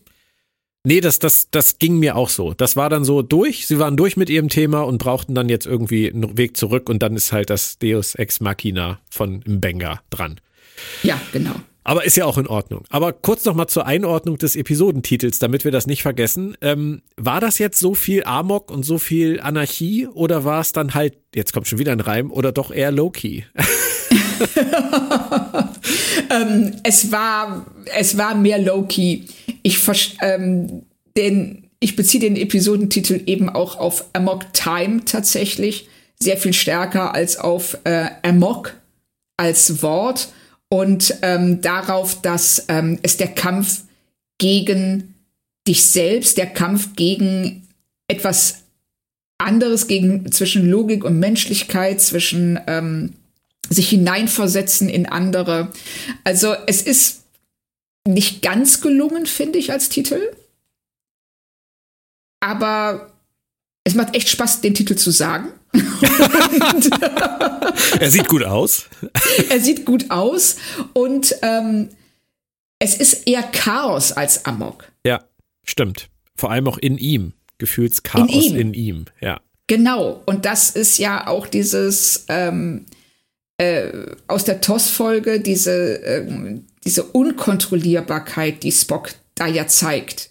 Ja. Und, ähm, und das ist hier eben auch, es sind ganz oft sind Leute in Situationen außer ihrer Kontrolle, in der sie sich einfach irgendwie durchwursteln müssen. Also selbst Pike, ähm, selbst April, der gezwungen ist, Pike in diesem Moment zuzuhören oder sich dazu gezwungen fühlt, obwohl er der Meinung ist, ähm, der läuft vor eine Wand. Und Spock, der ähm, äh, T'Pring, äh, äh, der zulassen muss, dass T'Pring halt versucht, in seinem Körper seinen Job zu erledigen und umgekehrt. Also es ist schon, das äh, funktioniert schon auf mehreren Ebenen. Das sehe ich auch. Ähm, ich finde den Titel an sich nur eigentlich zu stark für das, was in der Folge passiert. Ja, aber sie wollten halt äh, zu Amok Time rüber und von daher ja. mussten sie es machen. Also es ist relativ einfach erklärt, warum sie es getan haben, wahrscheinlich. Ja. Aber ich denke, so kann man das kann man das zusammenfassen. Die letzte Unterhaltung Chapel Spock hat mir auch wieder sehr gut gefallen. Sie ist zu meiner großen Überraschung echt so eine Art menschlicher Mentor für Spock und das hätte ich dieser Figur nie zugetraut. Ich auch nicht. Ich habe das auch nicht gesehen vorher, aber jetzt, wo sie es gemacht haben, funktioniert es ganz hervorragend. Ja, Stimmt. Also auch das, ähm, wie er sich ihr anvertraut und das ähm, ist, das basiert, glaube ich, zum Großteil auf ihrer Offenheit. Ja. Und also hat mir extrem gut gefallen. Offenheit ist auch das Thema beim nächsten Aspekt, den sie dann in den Hafen bringen. Das ist die Bettszene zwischen Spock und Pring. Die fand ich auch sehr schön, wegen dieser Offenheit, wegen seiner Zerrissenheit, die er so deutlich artikuliert, wegen seinen Problemen, ja. die, von der, von denen er ihr berichtet. Ähm, ich finde, da macht die Folge einiges richtig, was gegenseitiges Verständnis angeht. Und das kommt in dieser Szene, finde ich, sehr schön zusammen.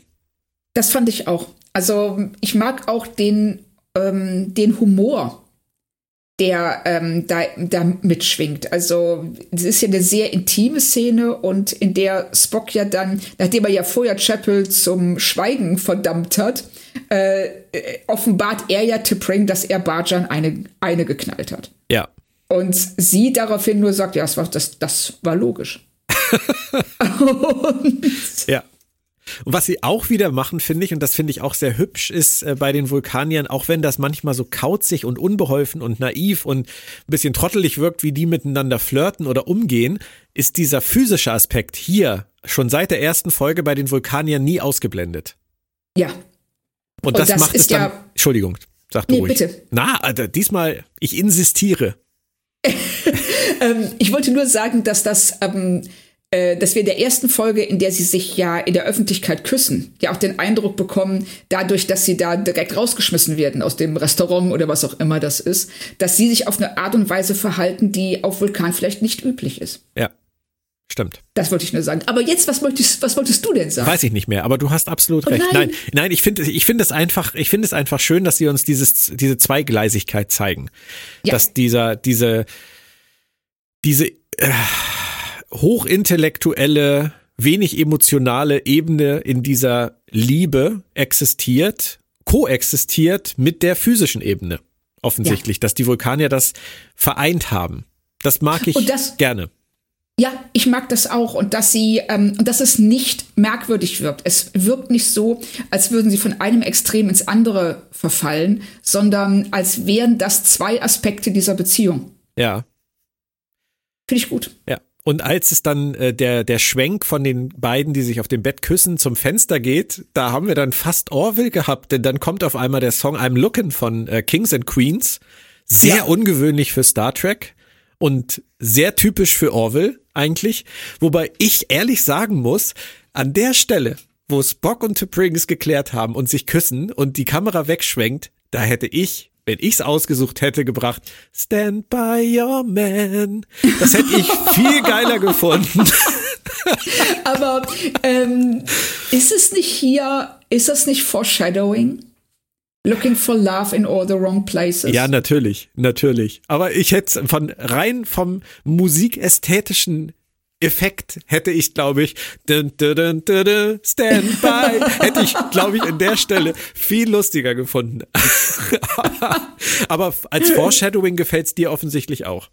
Oh ja, es gefällt mir, was uns ähm, äh, dieses äh, Looking for Love in all the wrong places ist ja auch eben, wenn man die Ortegas Chapel-Szene nimmt am Ende. Ja. Das, ne, wir wollten ja darauf noch zu sprechen kommen. Ja, möchte ich auch immer. Und, ne, und ähm, äh, ich finde, dass sie sehr, sehr deutlich machen, dass Chapel sich bereits in Spock verliebt hat. Wir wissen ja, dass T'Pring auch in den wrong places nach Love sucht. Ja. Denn sie wird ja später entscheiden, Amok Time, dass sie Spock nicht mehr heiraten möchte. Richtig. Somit guckt Spock auch in den wrong places. Und Chapel bisher auch. Da ja. hast du natürlich recht, das kann sein. Ich habe allerdings bei der Chapel-Ortega-Szene halt das Kribbeln zwischen Chapel und Ortegas empfunden. Ich habe das gar nicht empfunden. Also ich hatte im Gegensatz den Eindruck, dass bei der ganzen Unterhaltung Chapel in ihrem Kopf so ein kleines Spock-Porträt mit Herzchen drauf sieht. Vielleicht haben wir beide recht. Vielleicht. Das fände ich super cool. Chapel denkt an Spock und Ortegas denkt, das ist meine Chance. Ja, also das fände ich super, wenn ähm, sie das hier in einer Art und Weise ambivalent erzählt haben, dass ähm, wir ähm, Chapel sehen, die an Spock denkt. Wir sehen Ortegas, die, dies, äh, die diese Unterhaltung völlig falsch einschätzt, eben auch nach der Liebe an falschen Orten sucht. Ja. Und das wäre schon richtig cool. Ja.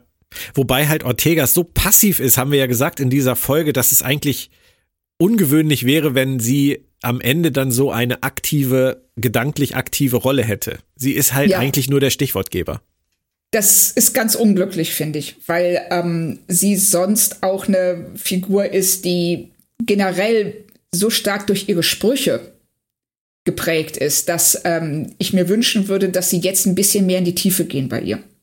Ja. Und nicht nur zeigen, dass sie das kommentiert, was andere Leute machen, sondern selber ähm, aktiv wird. Also Ortegas, Mbenga und Uhura hätte man in dieser Folge auch ins All beamen können. Das wäre nicht großartig aufgefallen. ja, Aber gut, ist abgehakt. Es ist ja zumindest schön, dass dieser Ensemble-Charakter dann auch dadurch erhalten wird, dass alle irgendwie was zu tun haben. Und wenn es nur auf der Schreibmaschine rumtippen ist, wie bei Uhura und Hut tragen ist, wie bei Mbenga. Ja. Muss man dann auch mitleben. Wir haben noch eins vergessen, nämlich Nummer eins und Laan, die natürlich auch noch ihre Abschlussszene bekommen. Sie dürfen die letzte noch vorhandene Originalplatte der Hülle der Enterprise signieren als Belohnung fürs Enterprise Bingo. Ist eine optisch tolle Szene, oder? Ja, optisch hat mir das ähm, unheimlich gut gefallen. Also auch, ähm, wie sie da über diese Untertassensektion laufen und dann das ähm, ähm, Sonnensegel der ähm, Rongovianer auftaucht und ähm, dieses Schiff so über ihre Köpfe davon schwebt und die beiden total beeindruckt sind von dem, was sie da sehen. Und ähm, also visuell hat sie mir tatsächlich besser gefallen als inhaltlich. Weil? Weil ähm, sie zwei Szenen vorher sagen, dass ihnen das Enterprise Bingo keinen Spaß macht und dass sie sich was anderes, es geht darum, Regeln zu brechen. Aber da sie selber die Regeln aufstellen, ist es für sie langweilig zu versuchen, diese Regeln zu brechen. Also müssten sie, das sagt äh, Una, wir müssen nach einer Möglichkeit, nach einer anderen Möglichkeit suchen, die Regeln zu brechen. Ja. Aber das machen sie nicht. Nee. Offensichtlich ziehen sie es durch und holen sich ihre Belohnung ja, ab. Sie ziehen es dann durch und dann unterschreiben sie das da und ähm, das ist, äh, ist ja, es ist als Szene, als wie so, als Szene ist es schön, als ähm, ähm, als Voranbringen dieser Figuren nicht. Und ich glaube, aber das ist nur am Rande angemerkt, diese Platte darf ganz vorne, die ist bei, bei allem, was in Discovery passiert ist, äh, auf jeden Fall weggeflogen. Also, dass da vorne noch eine Originalplatte sein soll, eine einzige Originalplatte sich gehalten hat, wo die ganzen Unterschriften drauf sind. Hm, aber ja, gut. Finde ich auch von der Stelle her eher unwahrscheinlich. Aber bin ich, bin ich bereit zu schlucken und äh, visuell hat es mir wirklich auch äh, ganz hervorragend gefallen. Dann nur noch mal, weil wir jetzt noch bei Nummer 1 und Laan waren, wir haben ja so äh, fortlaufend unseren kleinen Nummer 1 Rant am Laufen. ähm, hat sich da heute was dran gebessert? Ich finde ja. Ich finde dadurch, äh, wie wir eben schon, wo wir eben schon drüber gesprochen haben, dass sie jetzt akzeptieren, dass sie halt eine relativ passive Figur ist, die eher von anderen mitgezogen wird Vielleicht auch basierend darauf, dass sie ähm, ständig bemüht ist, ein Geheimnis zu bewahren, mhm. was sie immer etwas verkrampft wirken lässt. Und dass sie das jetzt als ähm, Autoren akzeptieren und sagen, wir arbeiten da jetzt einfach mit. Und äh, deshalb Laan ähm, zum, ja, zur, zur ähm, ja zu, zu der Leitfigur im Grunde genommen machen, also die in dieser Freundschaft das Sagen hat. Ja. Ähm, ich konnte jetzt wirklich so gut wie noch in keiner anderen Folge mit Una leben. Das freut mich. Ge geht's dir anders? Es, ist, es hat mich nicht vorangebracht, im Gegensatz zu dir, ähm, weil ich sie immer noch äh, zu steif fand in allen Szenen eigentlich, bis auf die, wo sie äh, Kaffee anbietet. Da fand ich sie tatsächlich sehr natürlich. Ja. Und ich musste gerade bei dem, was du gesagt hast, musste ich an Dexter zum Beispiel denken und ähm, an die Art und Weise, wie, wie Dexter gespielt ist, also Dexter die Serie, nicht jetzt irgendwas mhm. in Star Trek, ähm, der ja auch ein dunkles Geheimnis mit sich herumträgt und das steht im Kontrast zu seinem Job. Er ist äh, bei der Polizei und er ist eigentlich Massen äh, und da ergibt das Sinn. Weißt du, da ergibt es Sinn, dass dieses Geheimnis dazu führt, dass er in manchen Situationen seines normalen Lebens reagiert auf eine Weise, wo man denkt so, da reagiert er jetzt aber ein bisschen komisch steif, weil er hat da dieses Geheimnis, das wissen wir. Aber hier, finde ich, ergibt es im Gesamtzusammenhang der Serie, ist es so irrelevant, ihr Geheimnis. Für uns, für die Serie selbst, dass es verschenkt wäre, wenn man in jeder Folge versuchen würde, Rebecca Romaine dazu zu kriegen, verkrampft zu spielen, weil sie dieses Geheimnis hat, das für die Serie eigentlich gar keine Bewandtnis hat. Verstehst du, was ich meine? Ja, ja, ja. Ich äh, verstehe genau, was du meinst. Und ähm, es ist auch hier nur so eine Interpretation, dass sie ähm, sich selbst auf diese Weise einschränkt, weil sie ähm, vielleicht dieses Geheimnis äh, für deutlich interessanter hält, als es eigentlich ist. Ja, oder kritischer, wie du es ähm, sagen willst. Also ähm, ich, ich weiß, was du meinst. Ich konnte nur also in dieser Folge dadurch, dass Laan so sehr das Heft in die Hand genommen hat, ähm, ich konnte damit leben. Ja, okay. Es ist Zeit fürs Fazit. Claudia, ja. möchtest du beginnen? Es ist auch das Fazit zur Halbzeit der Staffel übrigens.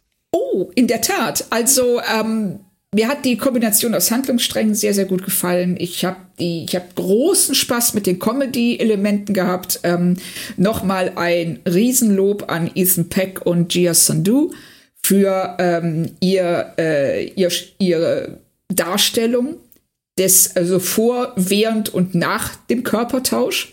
Und ähm, ja, es gab die ein oder andere, den ein oder anderen Kopfkratzer. Ja. Ne, so, und ähm, wie, dass Ortegas, Uhura und Mbenga so verschenkt sind, hat mir auch wirklich leid getan. Ich war kurz davor, tatsächlich fünf von fünf zu geben, aber ähm, diese kleinen Einschränkungen bringen mich dann doch auf vier von fünf. Witzig. Ähm, also für, auf fünf wäre ich nie gekommen, tatsächlich. Echt nicht? Na, um Gottes Willen. Also, ich fand die super. Ja, die, ja, ja, fand ich auch. Aber ich vergleiche dann ja trotzdem immer mit den besten Star Trek-Folgen. Und da finde oh. ich, ist noch Luft nach oben das versuche, ich versuche das zumindest immer ein bisschen im Hinterkopf zu behalten. Es ist nie, ich finde nie möglich, jetzt zu sagen, ist die jetzt besser als ähm, zum Beispiel Fabian the Stars aus Deep Space Nine oder Damok oder Inner Light aus TNG.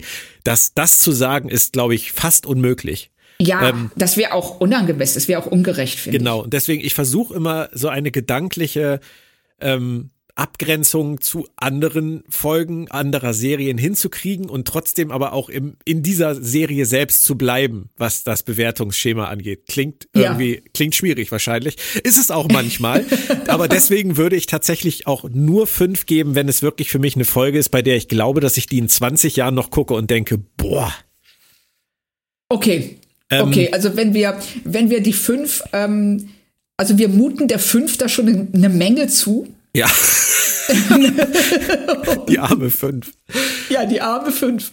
Aber ähm, da kann ich das verstehen. Also ich versuche immer bei meiner Wertung äh, äh, vom Unterhaltungswert auszugehen. Wie tief bin ich in der Folge drin? Merke ich gar nicht, wie die Zeit verstreicht. Und ähm, werde ich von irgendwas rausgerissen. Und das war hier ein, zwei Mal der Fall und äh, deshalb würde ich die Höchstwertung nicht geben. Aber wenn man die fünf äh, also wirklich als ähm, 1 plus mit Sternchen.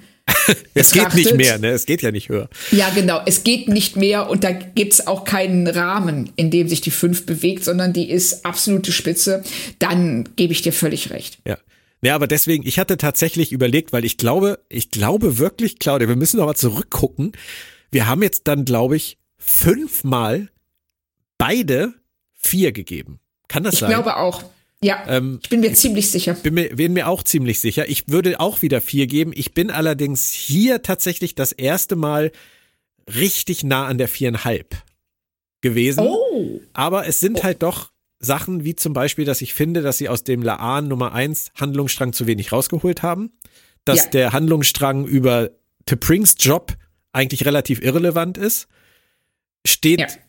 für mich gegen dieses tolle große Thema von gegenseitig verstehen, ineinander einfühlen, Empathie und so weiter. Das ist ja, es zieht sich ja wirklich komplett durch. Sogar bei Mbenga, der viel Empathie braucht beim Fliegenfischen. Also, das haben sie richtig, richtig gut gemacht.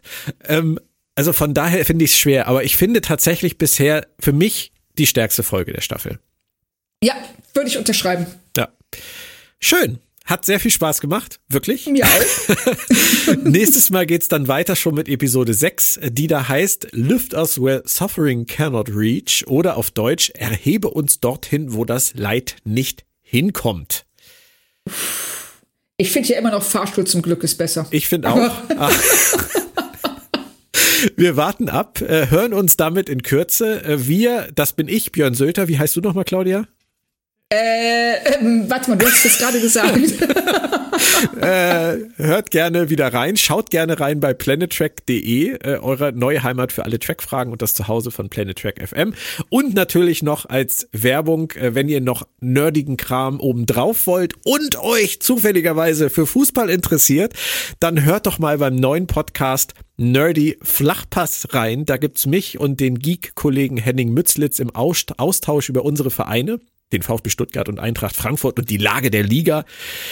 Sehr interessant, diesmal geht's unter anderem auch um Indiana Jones äh, im Amt beim äh, Nationalteam und es geht um die Absetzung von 1899 bei Netflix und inwiefern das irgendwas mit Fußball zu tun hat. Also, wir hören uns hier nächste Woche wieder. Vielen Dank, Claudia. Vielen Dank, Björn. Und euch da draußen, bis bald. Bleibt gesund. Tschüss. Tschüss.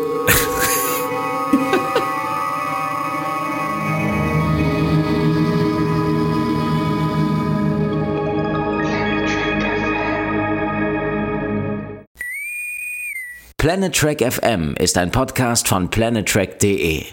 Die ganze Welt von Star Trek und darüber hinaus.